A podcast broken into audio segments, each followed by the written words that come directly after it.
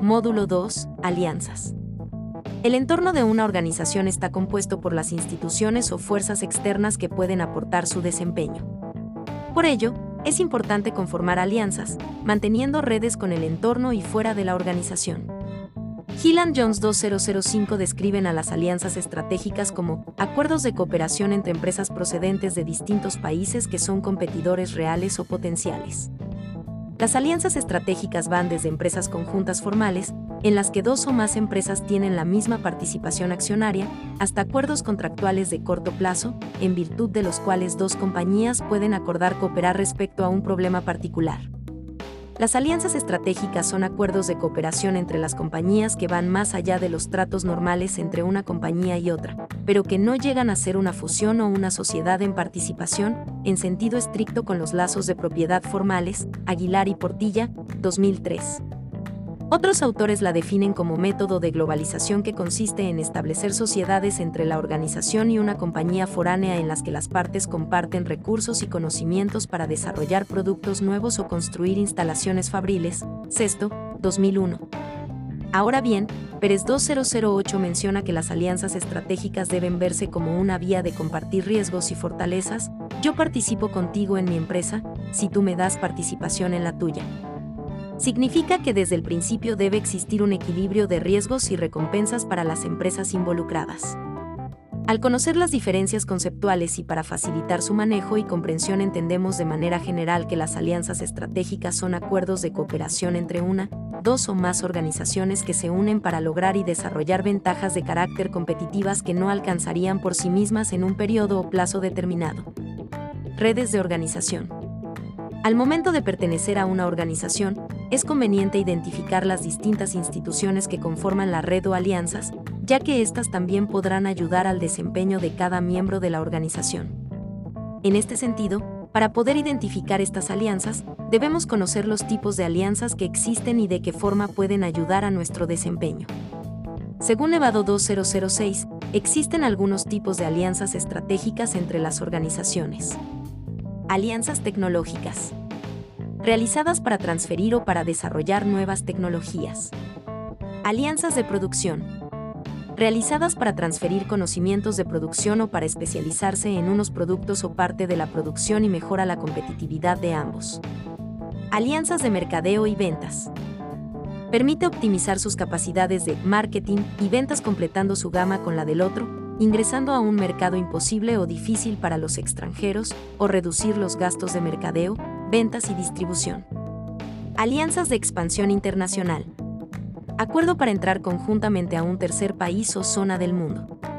Una vez identificadas las redes con las que la organización cuenta, podemos decidir por aportar o ser parte de alguna de las alianzas que se alinean a nuestras metas. Para conseguir eso, será importante generar redes de contactos, así como mantenerlas. Redes de contacto.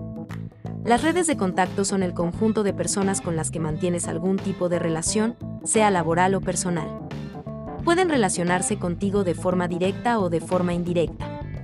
Otra denominación que usamos para las redes de contacto es el networking, es un potente instrumento de generación de recursos que conecta personas que desde varios entornos profesionales nos pueden ayudar en el logro de objetivos tanto a nivel personal como profesional.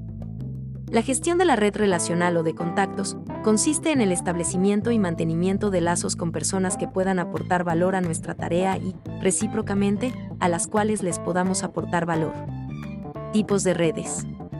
Redes relacionales formales son las impulsadas o lideradas por alguna institución u organización, tienen mecanismos pautados de relación, reuniones periódicas, fuentes de información comunes, espacios virtuales o físicos de relación, etc., así como objetivos específicos y compartidos por todos sus miembros. Redes relacionales informales son las que todo individuo va construyendo a lo largo de su vida personal y profesional. Dada su informalidad y poca estructuración institucional son las que requieren unos instrumentos de gestión más intensivos para que generen valor para sus miembros. Para establecer redes de contactos y relacionarse con el entorno académico y barra diagonal o laboral, se puede hacer uso de herramientas. Herramientas. Mediante el uso de herramientas de networking, se puede lograr formar parte de alianzas relacionadas con mi área de desempeño. Según Cornow 2004, para la gestión de redes relacionales de carácter profesional, las herramientas más importantes son aquellas que las personas utilizan para conocerse y comunicarse. La asistencia a acontecimientos, jornadas y congresos, entre otros, constituye un instrumento valioso tanto para dejarse ver y relacionarse con conocidos, como para generar oportunidades para establecer nuevos contactos. En efecto, en estos encuentros se reúnen profesionales de ámbitos laborales similares con quienes compartir e intercambiar intereses e inquietudes. Además, el salir del ambiente de trabajo habitual favorece una mayor predisposición entre las personas para socializarse y establecer lazos de confianza.